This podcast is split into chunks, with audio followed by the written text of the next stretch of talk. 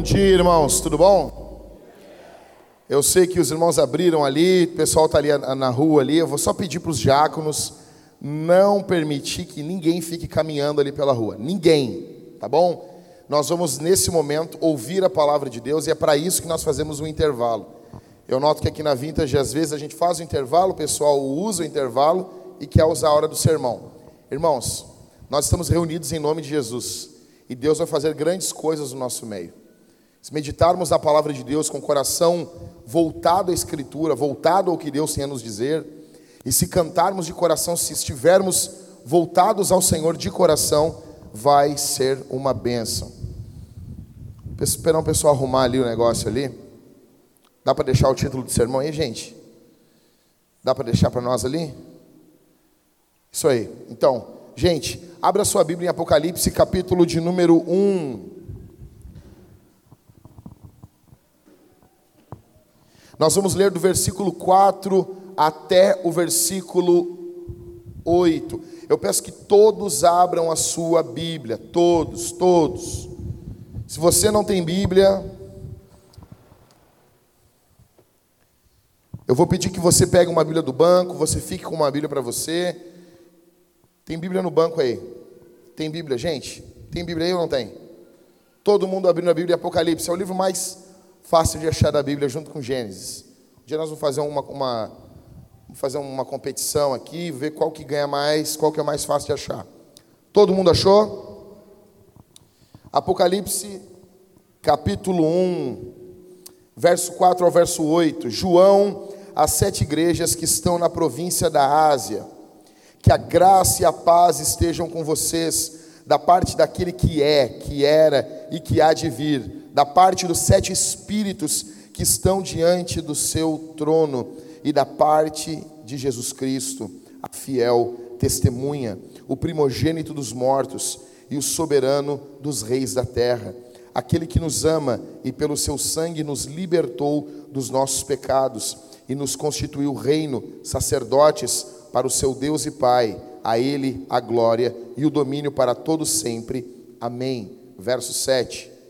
Eis que ele vem com as nuvens, e todo o olho o verá, até mesmo aqueles que o traspassaram, e todas as tribos da terra se lamentarão por causa dele. Certamente, amém. Verso 8: Eu sou o Alfa e o Ômega, diz o Senhor Deus aquele que é, e que era, e que há de vir, o Todo-Poderoso.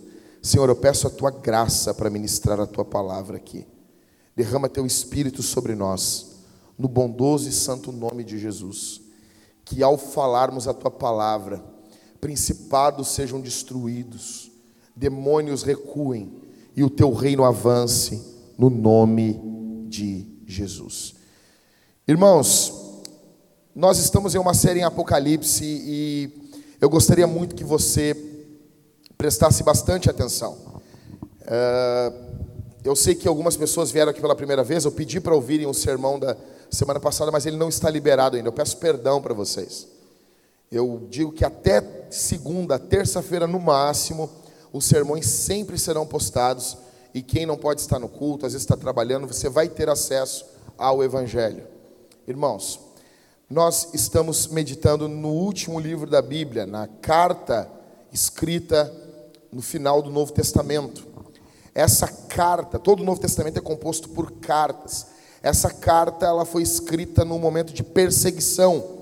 João está exilado na ilha de Patmos. É uma ilha onde ficavam os problemas do Império Romano.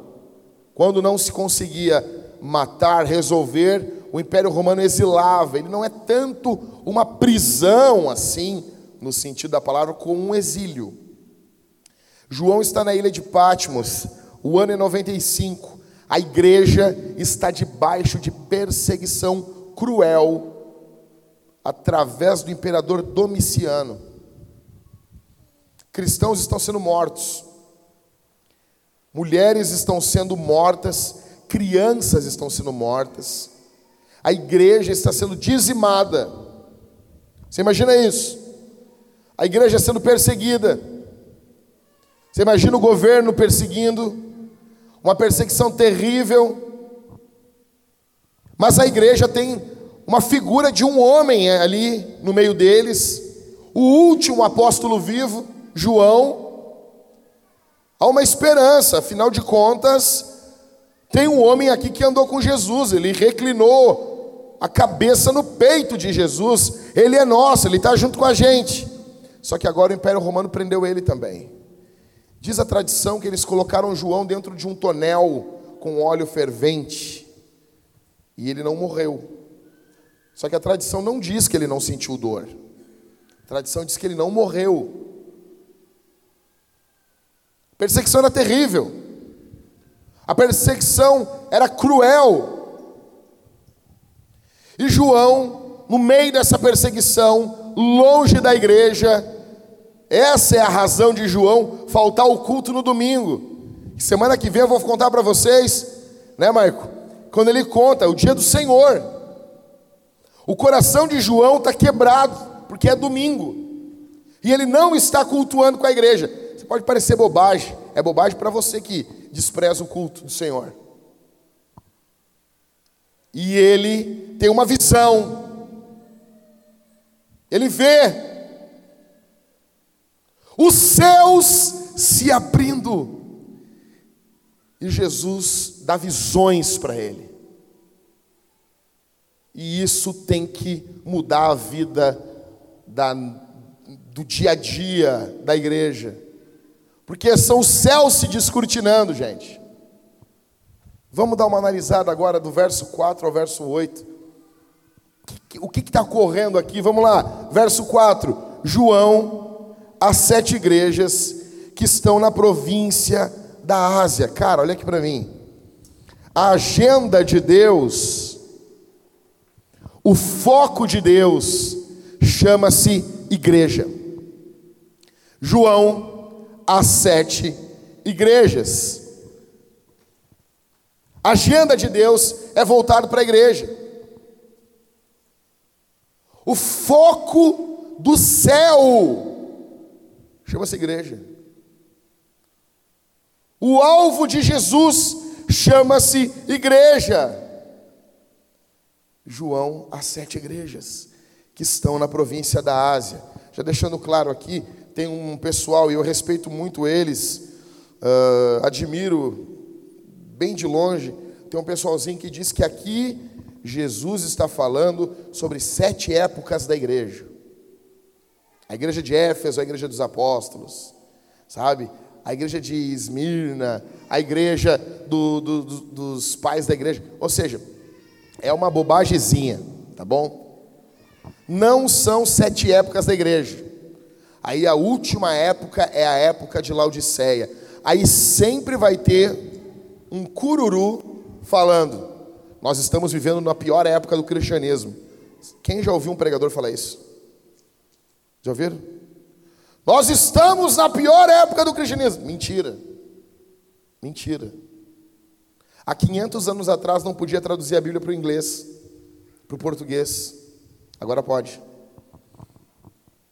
Há dois mil anos atrás, Jesus começou a igreja com 12. Eu acho que cresceu. Acho que vingou. Nós vivemos a pior época do. Sabe, o nome disso chama-se vaidade. Porque a gente quer ser missionário na pior época porque daí a gente é meio salvador. Não estamos vivendo a pior época do cristianismo. Você tem Bíblia, você tem o Evangelho com você aí, você tem a Escritura com você. Agenda de Deus, verso 4, é a igreja. Por que sete igrejas, pessoal? A ideia aqui é perfeição. João usa muito o número 7. O número 7 em Apocalipse, ele tem uma ideia de plenitude de pleno. Ou seja, se é pleno, então a carta é escrita para todas as igrejas. São sete igrejas da Ásia, é um circuito de igrejas, mas ele é mais corretamente entendido como sendo escrito para todas as igrejas. As sete igrejas da Ásia são um tipo de toda a igreja de Jesus. Verso 4 ainda: Que a graça e a paz estejam com vocês. Aí, agora, agora João vai dar a saudação. E essa saudação aqui, ela não é uma, uma saudação estilo literatura apocalíptica. Ela é uma saudação bem Novo Testamento. Quem está acostumado a ler a Bíblia sabe. As, as saudações de Paulo, as saudações dos apóstolos, que a graça e a paz estejam com vocês. E, e presta atenção, cara, que essa saudação ela é dada de forma trinitária. Olha comigo, verso 4. Que a graça e a paz estejam com vocês. Da parte de quem? Ó, isso, daquele que é, que era e que há de vir. Tá? Deus Pai, da parte dos sete espíritos que estão diante do seu trono. Sete espíritos, eu vou explicar isso para vocês. É uma figura do Espírito Santo, é a plenitude do Espírito Santo. E da parte de Jesus Cristo, ou seja, do Pai, do Espírito e do Filho. Tá? É uma saudação trinitária. Mas volta comigo no verso 4. Que a graça e a paz estejam com vocês, da parte daquele que é, que era e que há de vir. Jesus vai voltar. Eu não sei você, mas eu tenho escutado muito pouco sobre a volta de Jesus. Quem é crente aqui há mais de 20 anos? Vamos lá? Quantos temos? Um, dois, três, quatro, cinco, seis, sete, oito, nove, dez, onze. Levanta mais, né, Stephanie? Pô, Stephanie, é que é crente há 20 anos, né, Stephanie? Aí fica, levanta de boa, já está acostumado, os anjos caminho dentro de casa, né? É assim, né? Filho, não, filho de crente é, é, é desgraça, né? né? Se criou comendo salgadinho embaixo dos bancos, enquanto o pastor pregava.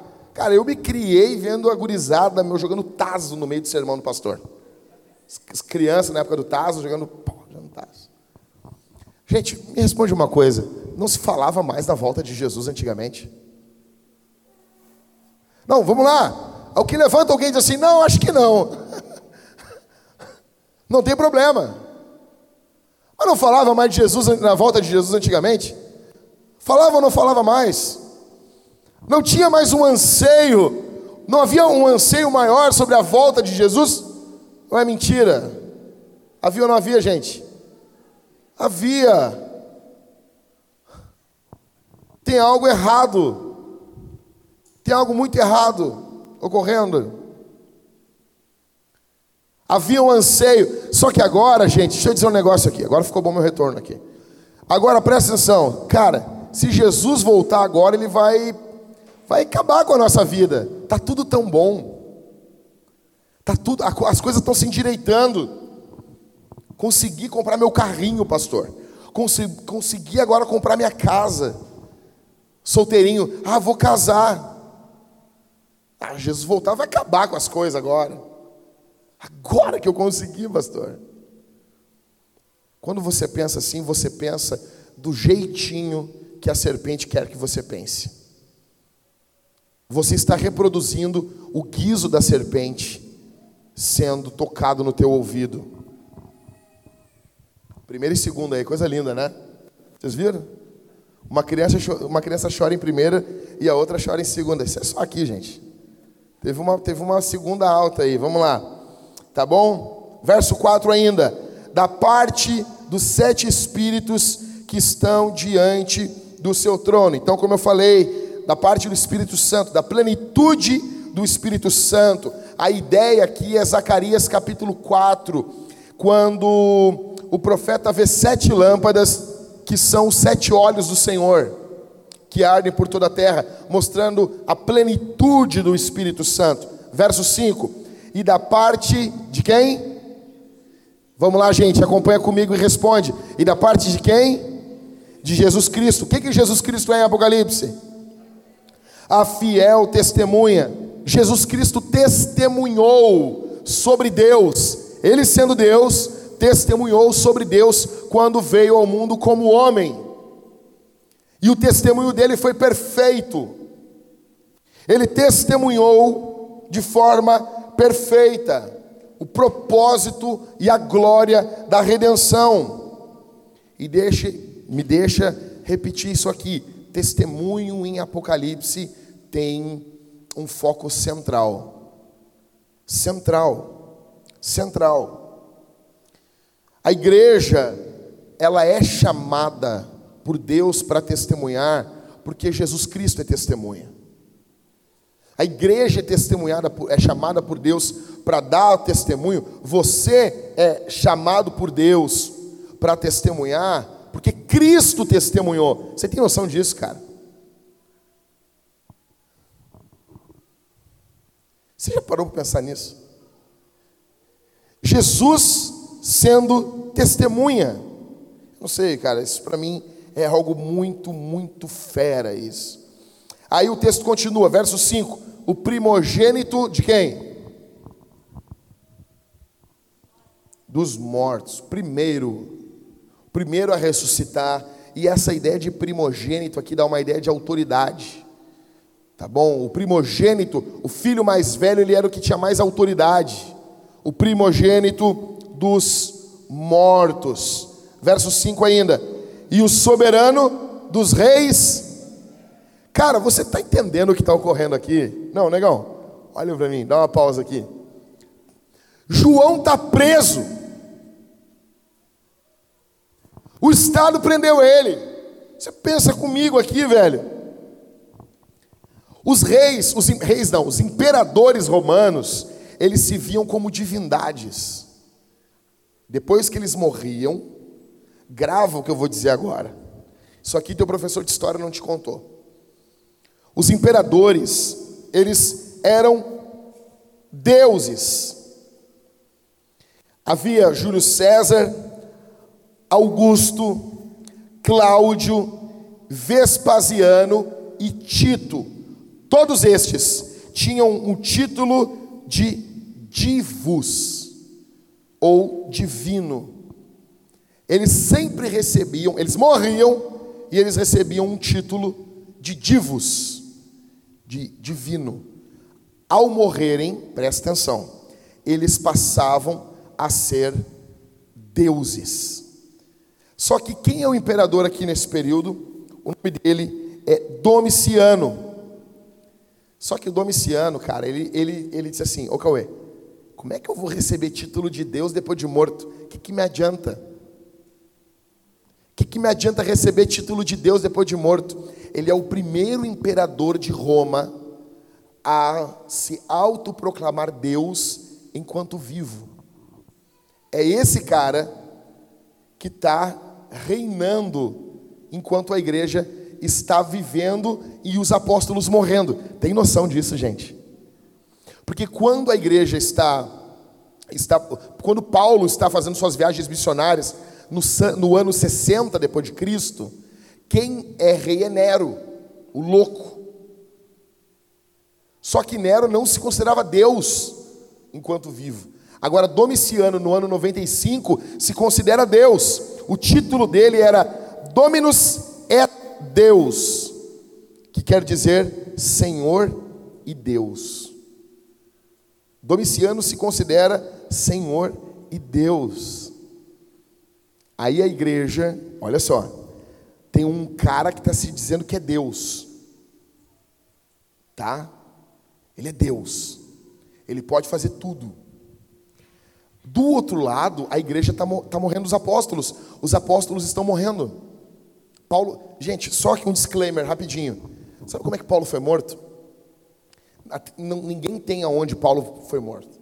Ninguém sabe não se especula. A ideia, basicamente, é que Paulo estava sendo, junto com outros presos, conduzido para ser executado. E no meio do mundo antigo, lá, eles estavam quase que por um banhado, um local muito inóspito. Eu sempre quis usar essa palavra. Estou feliz. Nunca tinha usado ela, primeira vez. Hoje é um dia especial para você e para mim. E num local muito inóspito, chega uma cavalaria e diz: estourou uma rebelião, precisamos ir. E daí aqueles caras, aqueles aqueles soldados romanos olham para os presos, então o que a gente vai fazer com eles? Executa agora rápido e vamos. Ele foi morto num local que a gente não sabe, e isso é uma das coisas mais loucas no reino de Deus. Homens de Deus morrendo pela mão de ímpios. A impressão que dá é que o mundo está na mão dos ímpios. A impressão que dá é que nós estamos perdendo. A impressão que a gente tem em ver apóstolos morrendo e os imperadores romanos com toda a pompa, arrogando para si títulos divinos, a impressão que temos é que o inferno está comandando. Então, João diz no verso 5, da parte de Jesus Cristo, a fiel testemunha, o primogênito dos mortos e o soberano dos reis da terra. Você tem noção disso? Quando você entende o que está ocorrendo, esse texto aqui ele causa um impacto em você. O soberano dos reis da terra, acima de César, acima de Augusto, acima de Tito, acima de Cláudio, Vespasiano, Júlio César, Domiciano, eles não são deuses, somente Jesus Cristo é o Senhor. Isso aqui, cara, isso aqui foi escrito a sangue, velho. Tem noção? O soberano dos reis da terra, quem está escrevendo isso aqui, não está com os olhos fitos nas coisas passageiras, os olhos de João estão focados na eternidade. Os olhos de João estão focados não no que o homem pode fazer, mas no que Deus está fazendo. Noção disso, cara? Isso é demais. Aí ele começa um cântico, e aqui a gente tem noção do que, que a igreja cantava. Da parte B, do verso 5 até o verso 6, é uma doxologia. Gente, já expliquei isso para vocês. Doxologia. Essa palavra que a gente tem que usar na igreja. Essa é palavra muito chique para a gente parar de usar. É uma palavra nossa. É uma palavra do cristianismo. O que é uma doxologia? Hoje tu vai aprender. A palavra doxa quer dizer o quê? Glória. Tá bom? Glória, é uma palavra grega, quer dizer glória. E logos é palavra. Então, doxologia é uma palavra, logia, de glória. Ou seja, uma palavra de louvor. Tá bom? Entendeu? Amém ou não amém? Amém? Pegou? Amém? Como é que é, como é, que é Lucas? É, the glory of words. Como é que é? Em português, uma palavra de glória. Vamos lá então? Verso 5, ainda, parte B. O que a igreja cantava? A estrutura no grego aqui é de um louvor, tá? Aquele que nos. Nossa, cara. Não, isso aqui é para tu dar um aviãozinho, estilo, estilo Assembleia de Deus da antiga. Não, sério, cara. Isso aqui é para o cara dar um glória, meu. Tu não deu uma doxologia, uma palavra de glória. Dá um glória aí, meu irmão. Dá um, ah, que glória a Deus. Que glória a Deus me churuca, velho. Meu, deixa eu explicar uma coisa para vocês. Tem um jeito de dar glória a Deus na igreja. O G, L e o O tem que ser gordo. Glória. Se for magrinho, glória. Não, não, não, não. É glória. Entendeu? Então vamos lá, verso 5, acompanha comigo aí. Hey! E o soberano dos reis da terra, continuando, aquele que nos ama e pelo seu sangue nos libertou dos nossos pecados. No pior momento da igreja, ela é lembrada pelo céu que Jesus ama ela. Nos piores momentos da nossa vida, o Espírito Santo nos lembra que Ele nos ama. A igreja é lembrada no momento de perseguição, de morte, de crise, de tristeza, de choro, de angústia. Ela é lembrada do amor de Jesus. Por que, que ela tem que ser lembrada, gente? Porque parecia que Deus não amava. Assim como é na tua vida. Quando parece que Deus não ama você. Quando você está vivendo momentos tudo à sua volta diz que Deus não te ama. Que tudo ao teu redor está dizendo para você que Deus não se importa com você, que Deus não compreende, não ama, como se Deus, se para Deus você nem existisse. São nesses momentos que precisamos lembrar que Deus nos ama. Tem noção disso?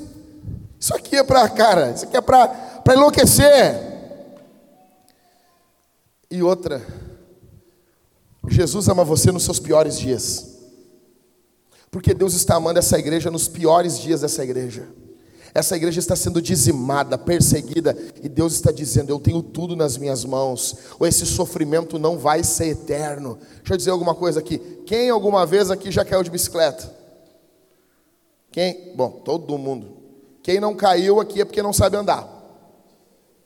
Você tem inveja, você quer muito que as bicicletas de aplicativo vão embora de Porto Alegre porque você não sabe andar. Você é um invejoso dos infernos. Tá? Quem aqui, qual homem aqui andava de roller? Ninguém, né? Só o Halisson, né, Pri? Arthur, tu andava de roller. A rolimã, não é um rollerblade que eles. Tu andava de patins. Tu não andava de patins? Ah, tá. Só o Halisson andava de patins. Gente, deixa aí, deixa o, o Deixa o bichinho gritar, daqui a pouco para. Atenção. Quando você caiu de bicicleta a primeira vez que você caiu, olha para mim aqui, gente. Olha para mim. Não precisa correr, ele vai parar de gritar. O carro para.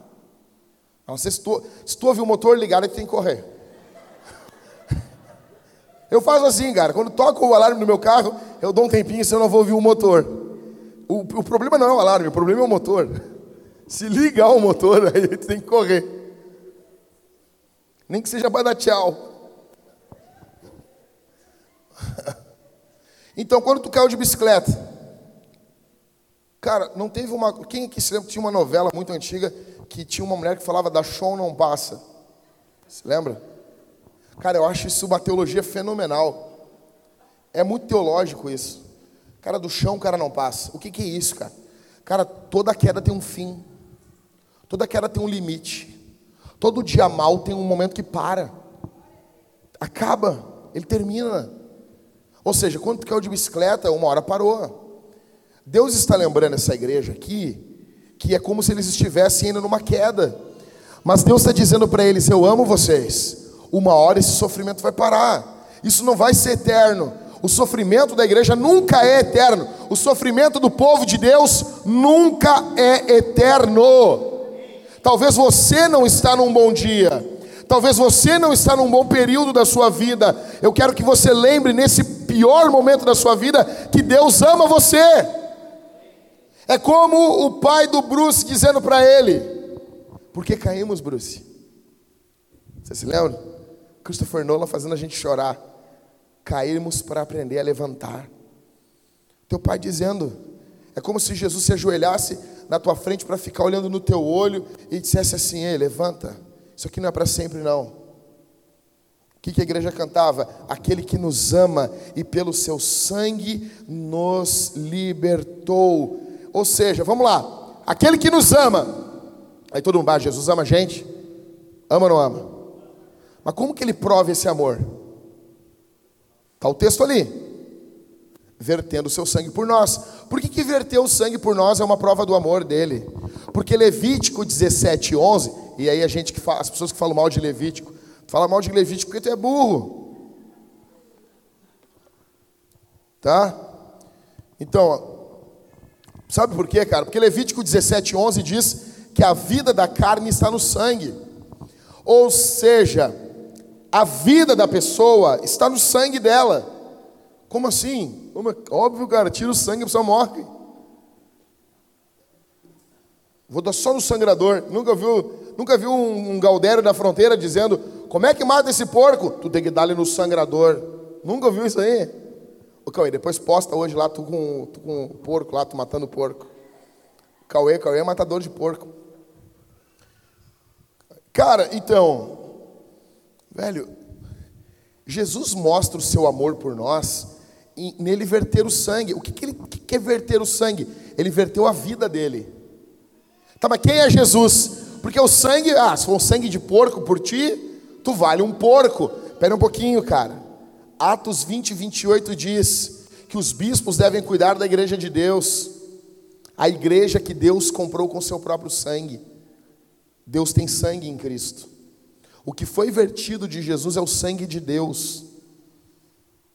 É o sangue é o sangue com valor eterno. O que foi vertido ali, e esse sangue vertido aponta para o Antigo Testamento, para a oferta de libação. Você já leu isso na sua Bíblia, não sabe o que é? Oferta de libação. Cara, para tu ver que as nossas práticas são muito pagãs. Sabe quando o cara assim, ó, um pouquinho para o santo e derruba ali um pouquinho de cachaça? Aquilo é uma oferta de libação, só que é para um demônio. É, a única diferença é essa. Ele está oferecendo um pouquinho para o demônio. Isso é, é dentro da cabeça da pessoa, ela está tá na cabeça do ser humano, está impresso na alma da gente, que a gente tem que dar alguma coisa para uma divindade. Só que quando a gente não conhece Jesus, a gente dá para os demônios. Jesus verteu o sangue dele, foi libação. Ele verteu, Deus verteu sua vida escorreu a vida de Deus. É por isso que a gente sabe que Deus nos ama. Deus ama você. Você tem noção disso? A vida de Deus foi escorrida por você. Verso 6, acompanha comigo aí. Daí ele nos amou, verteu o seu sangue por nós, e ele nos constituiu. Que, olha isso, cara. Os caras estão presos. Verso 6, lê comigo aí e nos constituiu o quê? Reino e sacerdotes para o seu Deus e Pai, a Ele a glória e o domínio para todos sempre. Amém. Tá, aqui fecha o que a igreja cantava. Isso aqui, a igreja se reunia no culto dominical às quatro da manhã, às quatro da matina, e eles cantavam enquanto o sol ia nascendo, se lembrando da ressurreição de Jesus. Presta atenção, século I ainda, era isso que eles cantavam. Os caras estão sendo presos, os caras estão sendo perseguidos, e João está dizendo, inspirado por Deus, a igreja está dizendo, inspirada por Deus, que Jesus é o soberano dos reis da terra, que Jesus ama ela, e que eles são o reino e sacerdote. Como é que tu para um povo desse? Como é que tu para uma igreja dessa? Você tem noção disso? Ah, mas eu vim aqui para ouvir sobre as pragas do Apocalipse. Isso aqui é só a curiosidade do livro, cara. Você tem noção disso? Você tem noção? Como é que tu para uma igreja dessa? Uma igreja que tem noção que ela foi constituída reino e sacerdote. Gente, olha para mim aqui. Êxodo 19, 6. Deus diz para Israel: vocês são um reino e sacerdotes.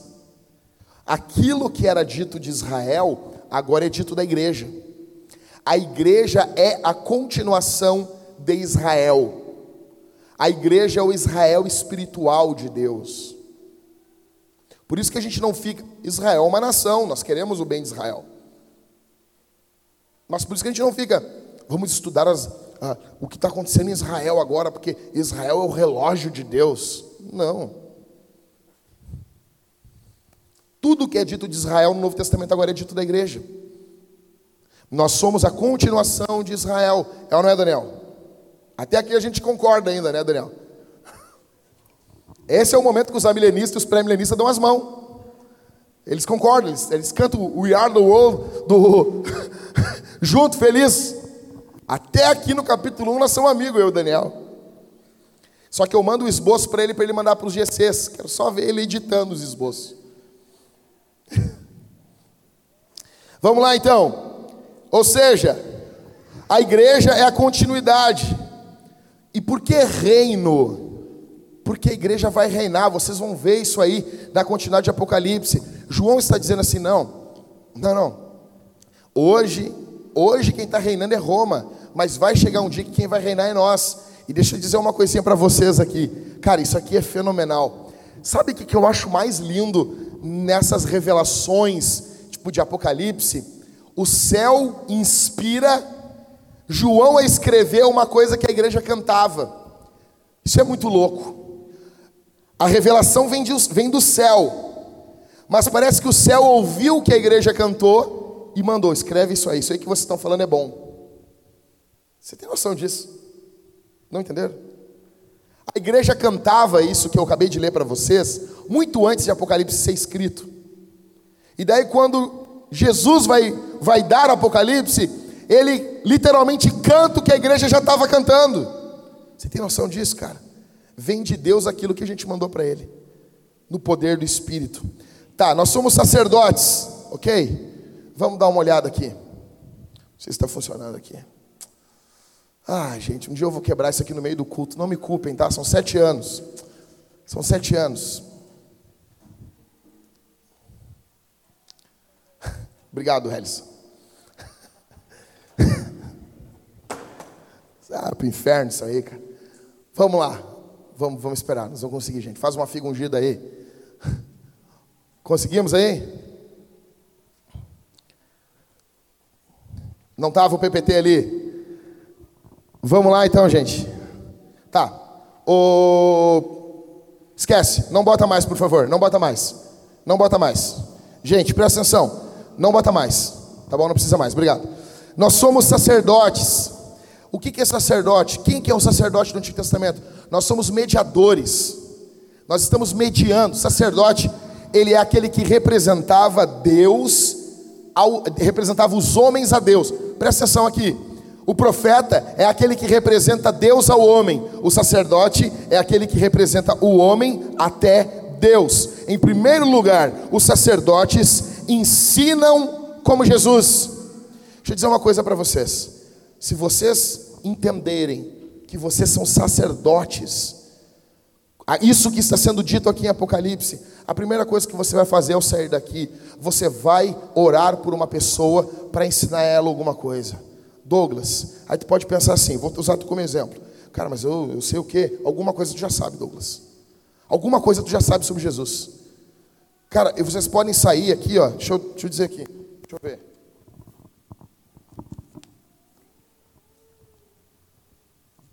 Não está aqui, mas eu tenho um esboço ali, eu mando esboço para todo mundo. Você pode pegar e copiar esse esboço aonde você for. Ah, eu vou dar um estudo na tua casa. Leva esse meu esbocinho lá e dá. Ensina. Por quê? Sacerdote ensina. Em segundo lugar, sacerdotes pastoreiam como Jesus. Deixa eu dizer uma coisa vocês precisam sair daqui hoje como pastores. O termo pastorear no Novo Testamento, ele acontece uns aos outros. Você não é pastor, pastoreado apenas por uma figura. Nós somos sacerdotes. Eu não sou o sacerdote da igreja. Por isso que quando eu prego em casamento, eu nunca digo assim, eu vos declaro. Quê? Eu não declaro porcaria nenhuma. Eu nunca falo isso. Não sou padre. eu vos declaro. Quem faz isso é um sacerdote. Eu não sou sacerdote. Eu sou que nem você. Nós somos um grupo de sacerdotes. Eu sou um ensinador. Por isso que Calvino, na, no período da reforma, ele botou uma toga genebrina de professor. Você imagina isso? Ele assumiu o púlpito com uma roupa de professor, uma toga. Aquela, aquela roupa preta é uma roupa de professor. Ele parou de usar a roupa da igreja católica romana, que era um paramento sacerdotal. A igreja dizia: um homem é o sacerdote do povo. Calvino bota uma roupa de professor. Eu sou ensinador. Ou seja, você é sacerdote, um do outro. Nós somos um dos outros. Sacerdotes pastoreiam, cuidam. Em terceiro lugar, sacerdotes santificam Jesus em suas vidas. Deixa eu dizer uma coisa, olha aqui. Quem aqui já passou êxodo esse ano já? Galerinha aí, bonito, vai ganhar uma estrelinha que, que vinha escrito na parte de cima da cabeça do sacerdote? Que até o R.R. Soares fez um, uma música que gruda na cabeça da gente. Santidade ao Senhor. Chega em casa e bota essa música. Tu vai passar o ano todo com ela na tua cabeça. Santidade ao Senhor. Sacerdotes são santos, são separados. Aí João está dizendo que nós somos sacerdotes verso de número 7. Eis que ele vem. com as nuvens, e todo olho o verá. Vamos descompactar isso aqui mais um pouco. Ou seja, é certa a volta de Jesus. Jesus vem com quem? Com, com, com quem? A gente já pensa as nuvenzinhas dos ursinhos carinhosos, né? Ai, que bonitinho, as nuvenzinhas de algodão. Quando o aviãozinho passa, as nuvenzinhas, a gente está olhando, bate foto e bate aquela foto clássica da asa do avião com, com os algodãozinhos ali. Gente, deixa eu dizer uma coisa para vocês. Provavelmente essas nuvens aqui são nuvens de poeira. A ideia aqui são cavalos de guerra que estão vindo, cavalgando, está levantando uma grande nuvem de poeira. Ele vem para brigar. O Jesus que está voltando, talvez as professoras precisem dar uma ajeitada na, na paginazinha de colorir para as crianças. O olho dele é vermelho de raiva, de ira. Seus pés são como latão reluzente. É esplendor, é força, tem espada, tem cavalo. Não vem num burrinho. Não vai vir num burrinho. Não vai vir. Não, não, não, não. Ele vem para a guerra. Vamos lá. E todo olho então a volta de Jesus vai ser secreta ou, ou, ou pública? Não, vamos lá, gente, vamos se decidir. Hoje a gente vai resolver um negócio aqui. Tem muita gente fazendo teologia com o deixado para trás. Você acha que você vai sumir no arrebatamento, pum, e as pessoas vão ficar: cadê o fulano? Cadê o fulano? Beleza, eu creio em arrebatamento. Só que esse evento do arrebatamento, ele é junto com o evento da volta de Jesus. Jesus não vem escondido para a igreja. Oi, eu vim só para vocês. Não. Tem muita gente que pensa que Jesus vem escondido. Ó, oh, vim só para vocês. Daí a igreja some e vai ficar quanto tempo sem a igreja aqui na terra? Hã? Sete anos de grande. Não, são três anos e meio mais três anos e meio. Dá sete anos. É, dava, não sei se dá agora. Só tem uma coisa, só tem um grande problema. Eu creio na grande tribulação, óbvio. Mas se tu estudar a história da igreja, a igreja sempre acreditou, a história, que a igreja passa pela grande tribulação. Há uns 100, 150 anos atrás, um teólogo, nada contra os americanos, eu não sou que nem o Felipe, que é anti-americano, mas, mas nada contra mesmo na verdade, até bastante coisa a favor. Mas um teólogo americano, ele cria a, a, a teologia do pré-tribulacionismo. Ou seja, a igreja sai no, e, aí, e daí começa a tribulação. Pensa bem, o cara, em primeiro lugar, ele é crente. Ele vai dizer, eu não vou sofrer. Em segundo lugar, ele é americano. Eu não vou sofrer. No momento mais caótico da terra, aí Jesus tira a igreja momento que o mundo mais vai precisar de uma testemunha, no momento que o mundo mais vai precisar da palavra de Deus, aí Deus vai tirar nós aqui. Por quê? Ah, não, pastor, mas veja bem, Apocalipse diz que nós vamos ser guardados de toda tribulação. Apocalipse 2. Eu te guardarei de toda tribulação. Sim, que nem o povo de Israel foi guardado da tribulação dentro do Egito. Veio as pragas, Israel estava ali. Você tem noção disso? Então, a volta de Jesus é pública. Nós vamos ser arrebatados e já, meu, quando a gente for arrebatado, ele já está voltando. Entendeu? Vai ser público. Todo olho o verá. Todo olho o. Todos vão ver. Ele vem e vem para a guerra. Continuando, verso 7. Até mesmo aqueles que os que o traspassaram. Aqui não é somente os judeus lá do primeiro século, não. Isso aqui é em todas as épocas. Todos quantos foram indiferentes a Jesus.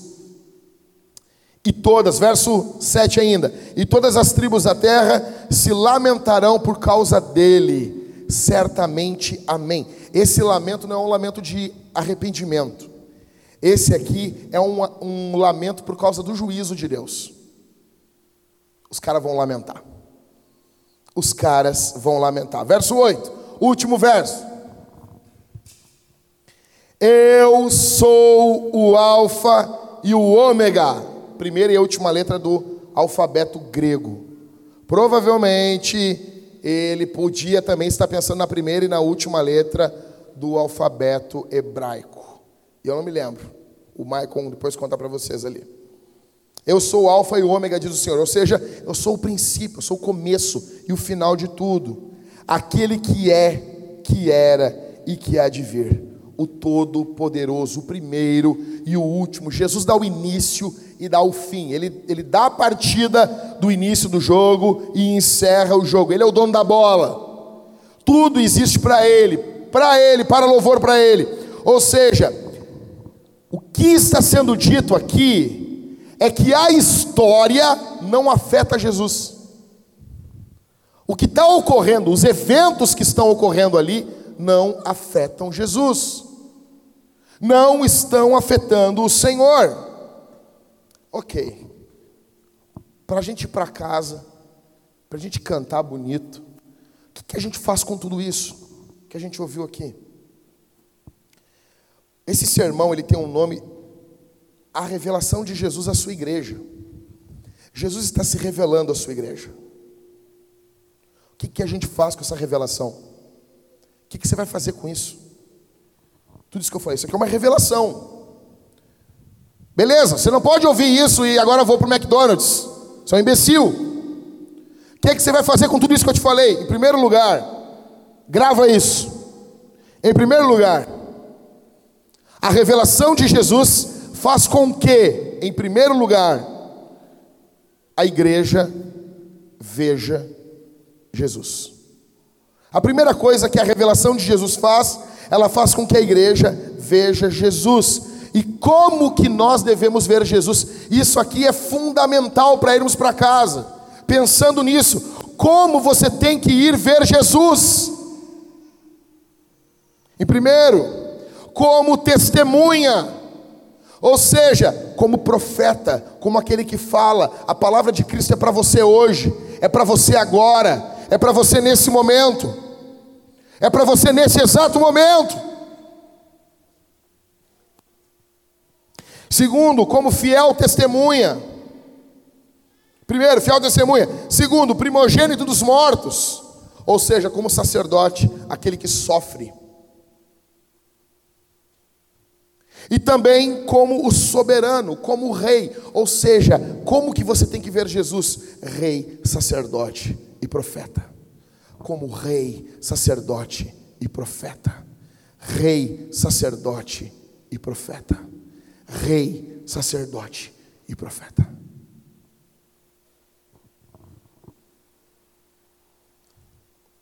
Uma visão geral de Jesus e não apenas aquilo que gostamos. Ele é profeta, sua palavra vem para você.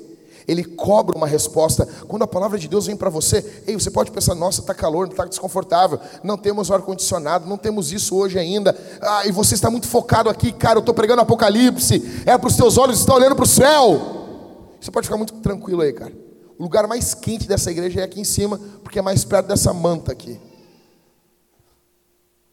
Agora a pergunta que fica assim: que resposta Jesus cobra de nós?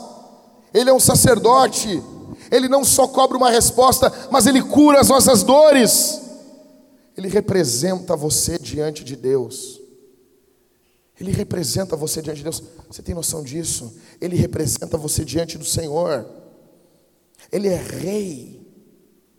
Todos os eventos da tua vida estão nas mãos dele. Deixa eu dizer uma coisa aqui. A gente tem uma dificuldade com a soberania de Deus. A gente pensa que as coisas piores que ocorreram na nossa, na nossa vida, as piores, os piores momentos, não estiveram nas mãos de Deus. Isso está nas mãos de Deus. Então, em primeiro, a revelação de Jesus faz com que a igreja veja Jesus, ele se revela, então a igreja vê ele. Como que a igreja vê ele? Rei, sacerdote e profeta. Ok? Em segundo, a igreja não apenas vê, a igreja se posiciona. A igreja toma uma posição. Que posição é essa? Verso 4 e verso 5: adoração. A igreja adora, se prostra, louva. E eu disse semana passada, e eu volto a dizer aqui: o nosso culto é o culto mais frio do Brasil. As pessoas vêm aqui na Vintage, as pessoas não cantam. Domingo passado de noite, estava no culto, tinha dois, dois inútil, dois inútil parado no meio do louvor, eles ficavam rindo, rindo.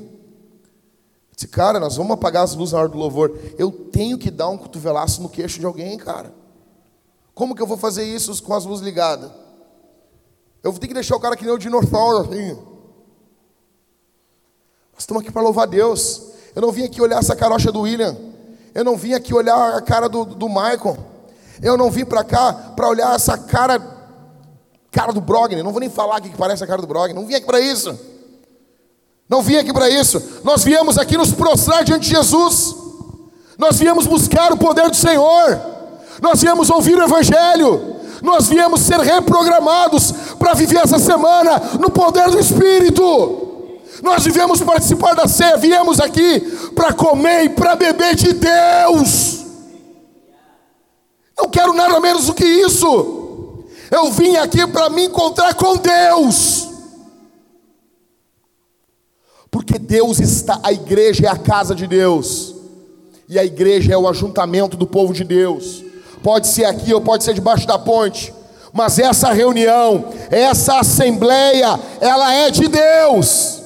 Não sei as outras, mas essa é. Essa reunião é do Senhor. Então, a igreja, presta atenção. Em primeiro, a igreja vê Jesus, rei, sacerdote, profeta. Então, a revelação de Jesus faz com que a igreja veja. Em segundo lugar, a revelação de Jesus faz com que a igreja se posicione. Ele se revelou, agora eu tomo uma posição. Que posição então é essa? Adoração, prostração, louvor, e tem até um porquê. Porque Ele nos ama, porque Ele nos libertou dos nossos pecados, e porque Ele nos constituiu reino e sacerdotes. Essas razões nos levam a louvar o nome do Senhor, essas razões nos levam a fazer missões. Jesus, cara, pastor Rômulo Monteiro, amigão meu, tem uma frase dele que é brutal. Por que, que Jesus manda a gente adorar Ele? Por que, que Jesus manda você adorar Ele? Já parou para pensar nisso? Por que, que é para a gente adorar Deus? Porque Ele quer o melhor para você. Deus manda você adorar Ele, porque Ele quer o melhor para você. Porque se você não adorar o Senhor, você vai adorar o dinheiro, você vai adorar as riquezas desse mundo, você vai adorar o seu marido, a sua esposa, o seu cachorro, e tem gente que adora o cachorro, né? Eu vi uma, uma reportagem essa semana de um cara que foi morto, tri, trágico. Ele foi morto, cara. E o cachorro dele ficou do lado dele, do lado do corpo morto. Lindo, lindo, lindo, fenomenal. Um, um assim, um, um, um vislumbre do mundo sem pecado. Daí eu fui ler os comentários, pra, porque eu tenho que ficar com raiva, eu não posso. Eu, eu tenho que ter ódio, eu tenho que viver no ódio. O ódio tem que estar tá brotando dentro de mim, assim, fervescendo. Eu fui ler os comentários. Coisa boa, por isso que eu odeio seres humanos. O cara que matou o cara também odiava, meu. Os animais são os seres mais puros desse mundo. Eu não, não são não. Esse aí não comeu o dono. Mas, cara, bicho é uma coisa complicada, foi afetado pelo pecado também. Ou as focas lá estuprando os leão, não, o leão marinho estuprando as focas. Você não viu isso? Sério? Sério? O mundo animal é terrível. É terrível, maldade. Maldade eles matam. Sabia que eles matam para comer? Sabia que não, não tem vegano Sabia que o, que o leão não é vegano? Isso deu um hambúrguer vegano. O hambúrguer. Teve agora o Joaquim Fênix no, no Oscar, né? Joaquim Fênix ganhou, né? O Oscar, né? Aí ele. Aí tem uma foto dele assim. assim numa, numa, ele na rua, assim.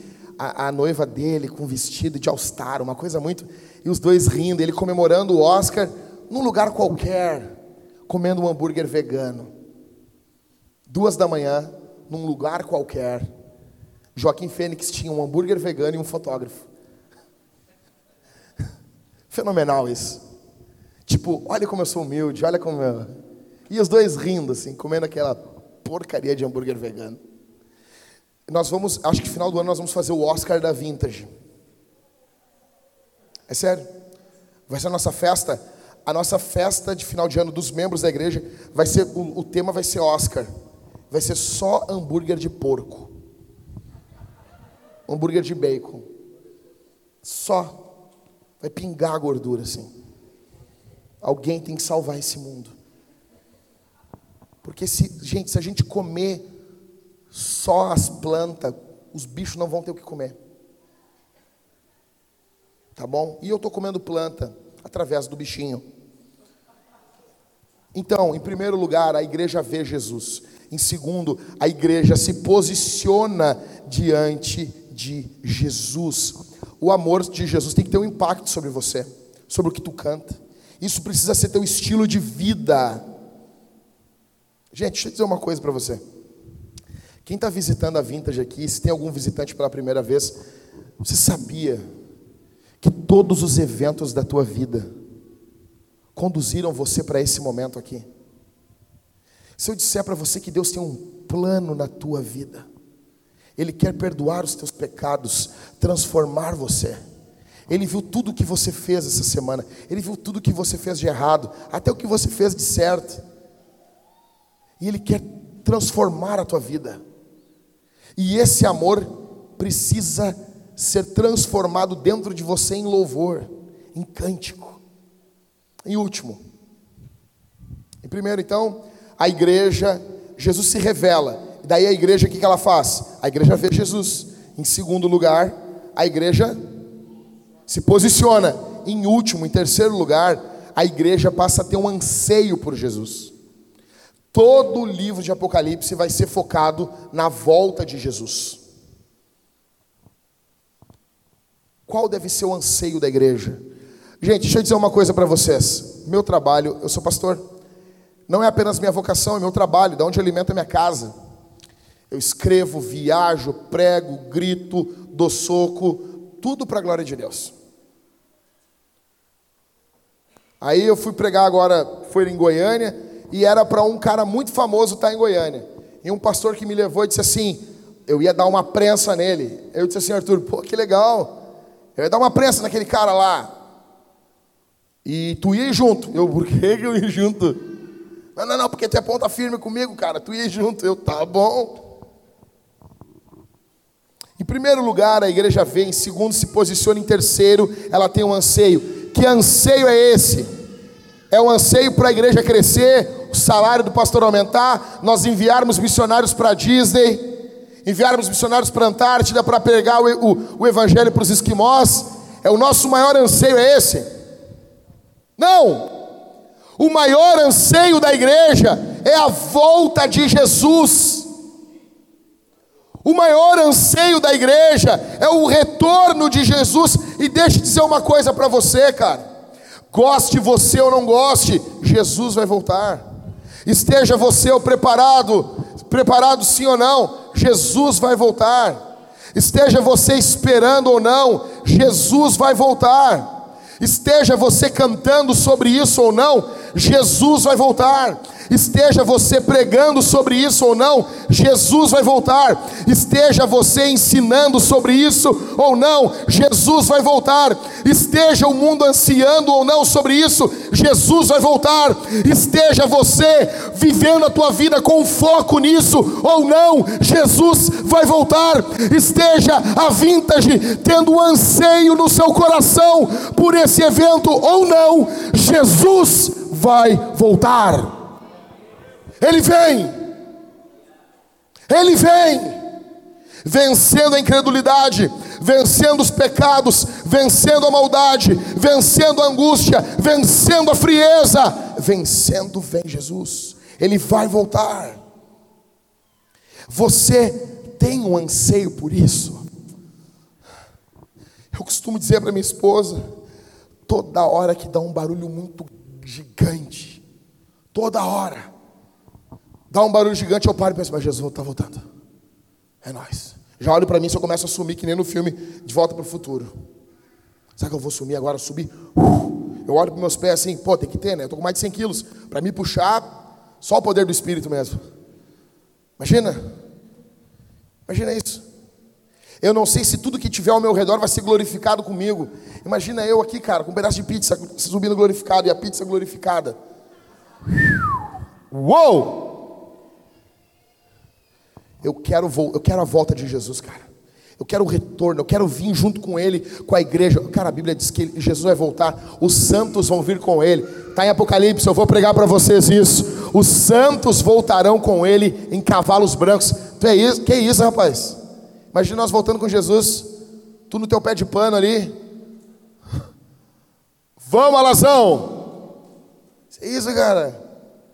Eu vou fazer que nem o Beto Carreiro, rapaz. Tu é louco? Jesus voltando.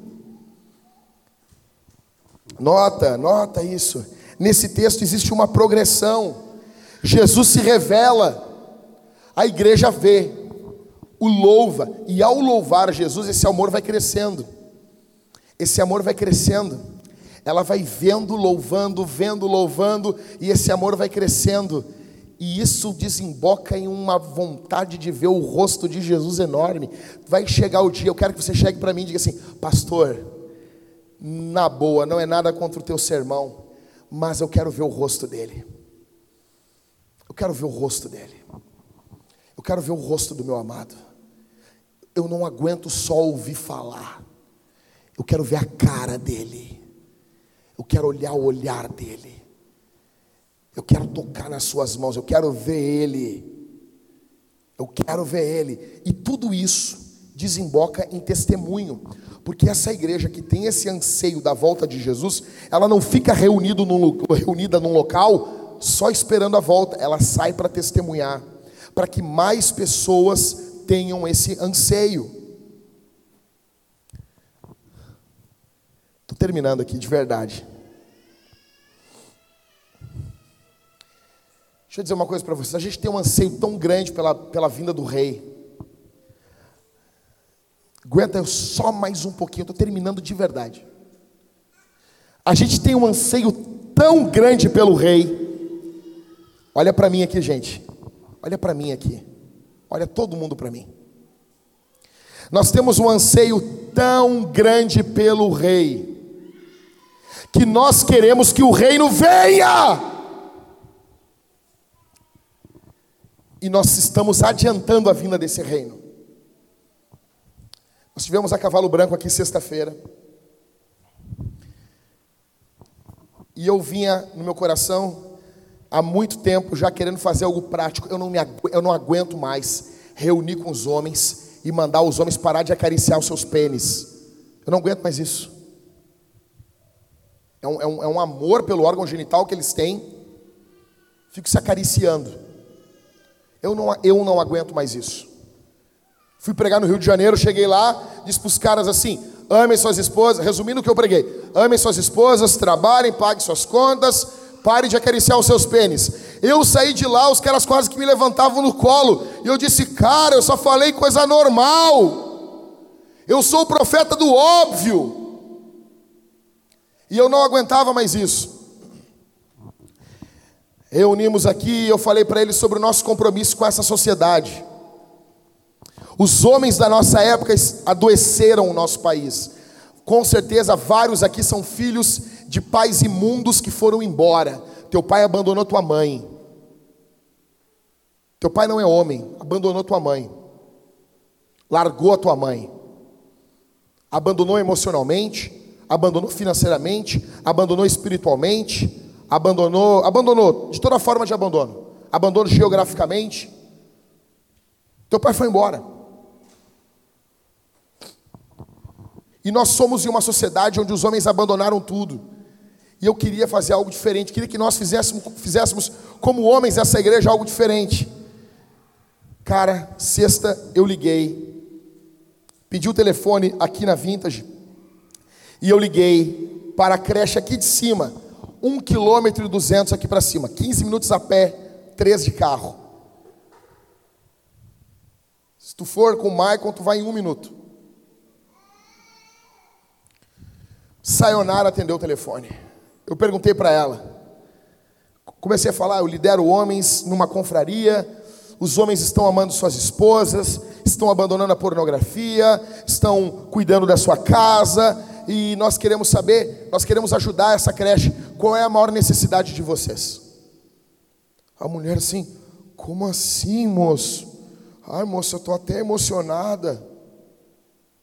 Aí ela disse: é o seguinte, nós precisamos, nós estamos trocando o nosso piso por um piso frio, porque as crianças estavam enfiando felpa, farpas nos dedos e nas mãos, porque o chão era de madeira, madeira velha. Na hora, eu já imaginei minha filha com o pezinho, o pezinho de criança é sensível, cara. Óbvio, a não ser que nem o Marco. O Marco, quando era criança, caminhava de pé descalço no Goiás, o pé dele devia ser tipo um casco. Tirando o Marco. Os pés de criança fino, cara.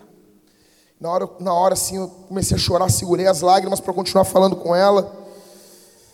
Eu disse, qual é a maior necessidade? Na hora eu pensei assim, minha fé é desse tamanho, assim, a fé. Ah, pagar um piso frio deve ser muita grana, nós não vamos ter dinheiro, cara. E eu, tá, qual é a segunda maior necessidade de vocês? Nós precisamos instalar o ar-condicionado que nós temos, porque as crianças passam o dia todo trancado nas salas e é muito quente para elas. Você imagina, tá tudo aberto aqui, tem uma manta aqui em cima uh, térmica e você está com calor. Imagina, isso aqui é só um período. Imagina as crianças trancadas numa sala nesse calorão. Eles têm um ar-condicionado, mas não tem dinheiro para instalar. Na hora eu disse: essa semana nós vamos instalar, dona. Sério, nós vamos instalar. Eu cheguei de noite para pregar para os homens, eu parecia um, eu parecia um, um, um, louco, um touro, um touro assim. Cara, nego, foi rabo de arraia, dedo no ouvido, foi, foi loucura, meu. Tinham, na hora que eu comecei a pregar, tinham 93 homens aqui dentro. Depois chegaram mais homens ainda, arredondando 100. A gente sempre arredonda para mais. Na hora eu fiz um desafio com os caras de arrecadarmos 5 mil reais. Deixa eu dizer uma coisa. Eu preguei numa machonaria em Goiânia, tinham 100 homens. Foi arrecadado meio milhão de reais lá. Para começar um trabalho com mulheres que sofrem uh, agressão do marido. Mulheres que apanham, que fugir do seu lar, precisavam de algum local para ficar. Eu disse, os negros começaram, eles arrecadaram meio milhão lá, e a entrada em Goiânia era mais de dois mil reais. E eu preguei um sermão que eu prego de graça aqui na Cavalo. Os caras pagaram mais de dois mil para me ouvir.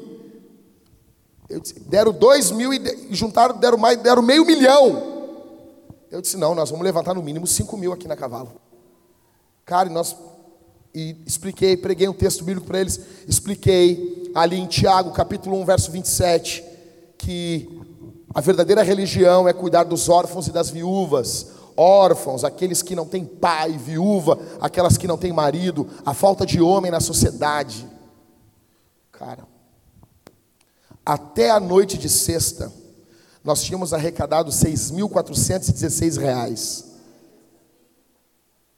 Nós tínhamos arrecadado 6.416 reais. E mais homens que querem ajudar essa creche. Nós vamos passar facinho, facinho dos 7 mil reais. E ontem eu falei com o pastor Rafael Ribas, e ele disse o seguinte: Jack, por que, que tu não faz uma proposta para a mulher dessa creche para vocês botarem um piso laminado? Que não vai ser um piso frio para a criança.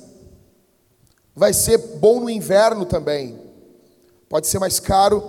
Terça-feira eu vou lá falar com ela sobre isso. Segunda ideia que o pastor Rafael Ribas deu.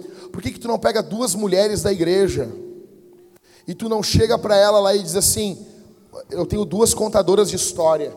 Elas podem vir aqui uma vez por mês. E vocês fazem um evento, levam comida, levam salgadinho, levam pipoca e vocês contam uma história como se fosse um teatro nessa creche. E vocês fazem um evento mensal nessa creche. Vamos fazer isso. E por que, que vocês não fazem uma parceria com essa creche, com uma escola? eu disse: Nós vamos fazer isso. Por que tudo isso, gente? Por que tudo isso? Se a gente está falando de Apocalipse, tudo que é igreja que tu prega Apocalipse, as pessoas saem tudo para casa. Aí Apocalipse, aí Apocalipse, aí Apocalipse. Não olho para agora. Quando a igreja do primeiro século leu Apocalipse, ela revolucionou hoje. Olhar o céu muda como eu olho a terra. Olhar para Jesus muda como eu olho para o próximo. Olhar para os anjos faz com que eu tenha uma atitude angelical para o meu próximo. Olhar o mundo por vir faz com que eu queira adiantar esse mundo no hoje, fazendo a diferença no hoje. E isso passa por tudo. Desde esse calor que nós estamos recebendo aqui, você tem que acabar o culto. Você, quem é membro aqui devia dizer: Cara, nós vamos botar um ar-condicionado nessa igreja. Não dá mais. Porque nós queremos que nossas esposas, nossas mulheres, nossos filhos estejam bem precisamos de um ar-condicionado para as crianças lá em cima. Nós temos que começar a mudar o mundo do hoje, olhando no futuro. O olhar do futuro mudou agora. Se você olhar Jesus exaltado, muda o jeito que tu volta para casa. O olhar à eternidade mudou agora. Muda hoje. Essa semana vai ser a melhor semana da tua vida se você contemplou Jesus aqui no culto, se você contemplar o Senhor, tudo muda. Tudo muda. Tudo, tudo muda. Tudo muda. Olhar Jesus, ver Jesus, rei, sacerdote, profeta, faz com que eu tenha uma postura diante dele, postura de louvor. E em terceiro, em terceiro, faz com que eu anseie pela volta dele. E enquanto ele não vem, eu estou aqui testemunhando, com pregação e com ação. Vamos ficar de pé, Vintage.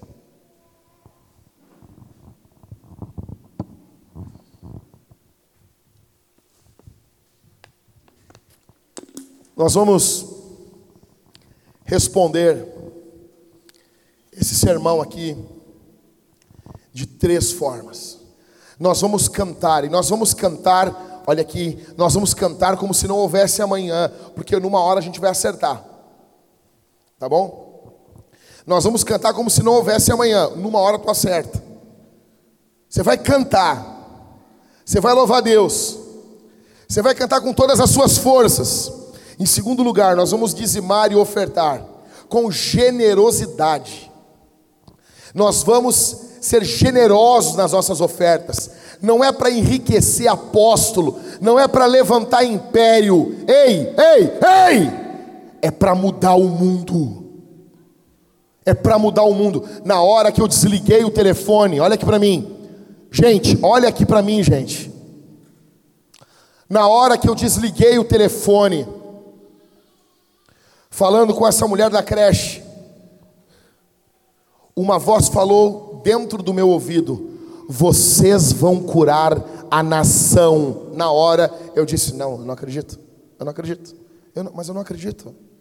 Se uma voz falasse no meu ouvido que nós ia curar a rua, já era difícil de eu acreditar. Meu, a rua é um monte de gente. A rua é gente pra caramba. A rua, se a voz dissesse, vocês vão curar o bairro, eu já ia dizer: não, não, não, não, não, não. Curar a cidade, um milhão e meio de pessoas, tu é louco, acabou, eu não creio. Se fosse o Estado, 11 milhões e meio de pessoas. Mesma coisa que tem em São Paulo, tem aqui no Rio Grande do Sul. Toda, tudo que está no Rio Grande do Sul é, cabe na cidade de São Paulo. Um milhão, 11 milhões e meio de pessoas. Aí essa voz disse: vocês vão curar a nação. E eu lancei um desafio para os líderes aqui na reunião de líderes terça. Olha aqui, gente. Nós vamos enviar missionários para Montevidéu, no Uruguai. Nós vamos plantar igrejas no Uruguai e igrejas pelo Rio Grande do Sul. Cara, nós temos, somando Uruguai e Rio Grande do Sul, 14 milhões e 700 mil habitantes. Em breve, 15 milhões de habitantes. 15 milhões de pessoas que não estão, que não conhecem Jesus. Eu fiz um cálculo no nosso crescimento, quanto tempo a Vintage demoraria para alcançar todo o Rio Grande do Sul e todo o Uruguai. Vamos demorar 3 milhões de anos. Cuida da tua saúde, por favor. Nós não vamos conseguir. A gente não tem 3 milhões de anos, e nem os pecadores.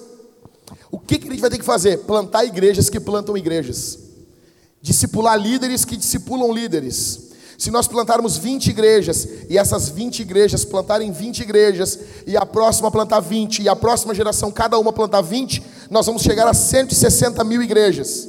E se cada igreja tiver 500 membros, nós vamos ter 80 milhões de membros. Nós vamos enviar missionários para todo mundo. Para isso, nós temos que ser generosos nas ofertas, generosos no serviço. Nós precisamos, em nome de Jesus. Em nome de Jesus. Em nome de... Segundo lugar, vamos ofertar e dizimar. E terceiro e último, vamos participar da ceia. Se você congrega em qualquer igreja, você vai comer do pão, você vai pegar o pão e mulher no vinho ou no suco. Vinho cálice bronze, suco, cálice dourado. Você vai comer e beber de Deus. Confesse os seus pecados. É a comunhão, é a mesa do Senhor. Você está confessando que você tem comunhão com Jesus e com o próximo. E próximo culto, não abram mais aquele negócio ali. Eu não vou mais pregar nessa igreja com o desfile das pessoas ali na rua. Acabou. Vamos se matar de calor aqui dentro e vamos fingir que não tinha aquilo ali. Não dá mais. Tá bom? Vamos, vamos louvar Jesus? Feche seus olhos. Vamos orar. Pai, nós te louvamos, nós te agradecemos pelo teu amor, tua graça. Obrigado por tudo que o Senhor Deus está fazendo. Obrigado pelo teu amor. Obrigado. Eu peço que o Senhor nos empodere, nos encha do teu Espírito Santo. No nome de Jesus. No nome do Senhor. Coloca temor no nosso povo, Senhor. Coloca reverência no nosso povo. No nome de Jesus. Que tua graça esteja sobre nós que teu poder esteja sobre nós. Em nome de Jesus, que essa semana seja uma semana transformadora. Ó Deus, aqui estão os teu povo, os teus filhos, em nome de Jesus, em nome de Jesus, que ao ofertarem, que ao dizimarem, sejam generosos, sejam alegres, sejam reverentes, no nome do Senhor, no nome do Senhor, que haja vontade, que haja brilho no olho, vontade para que o teu reino avance, que o teu reino avance, prospere, em nome de Jesus, em nome de Jesus, faz aquilo que nós não podemos fazer, Senhor, faz aquilo que nós não temos como fazer, coloca temor, alegria no coração do nosso povo, em nome de Jesus, em nome de Jesus.